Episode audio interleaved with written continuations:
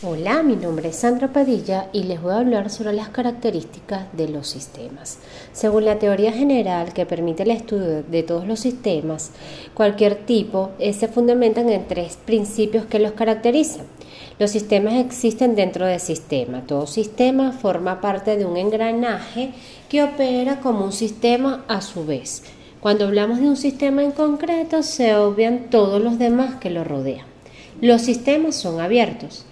Estos no están aislados de los sistemas en su exterior, aunque a menudo los estudiemos de otra forma o de esta forma.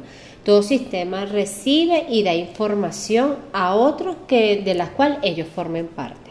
Las funciones de un sistema obedecen a su estructura.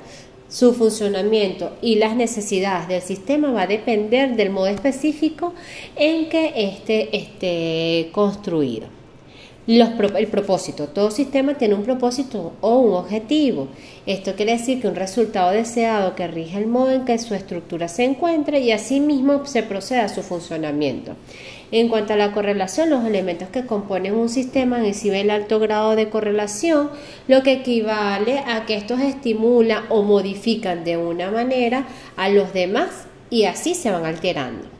La entropía es el grado de desorden que presenta el sistema, un sistema en específico debido a su tendencia al desgaste o la medida como se vayan desintegrando. Esto ocurre de, manera aleatoria en su interior. Eh, también podemos hablar sobre la eh, homeostasis, que es el cambio de un equilibrio dinámico que ocurre en las partes de un sistema que lo mantiene, eh, que lo mantiene andando.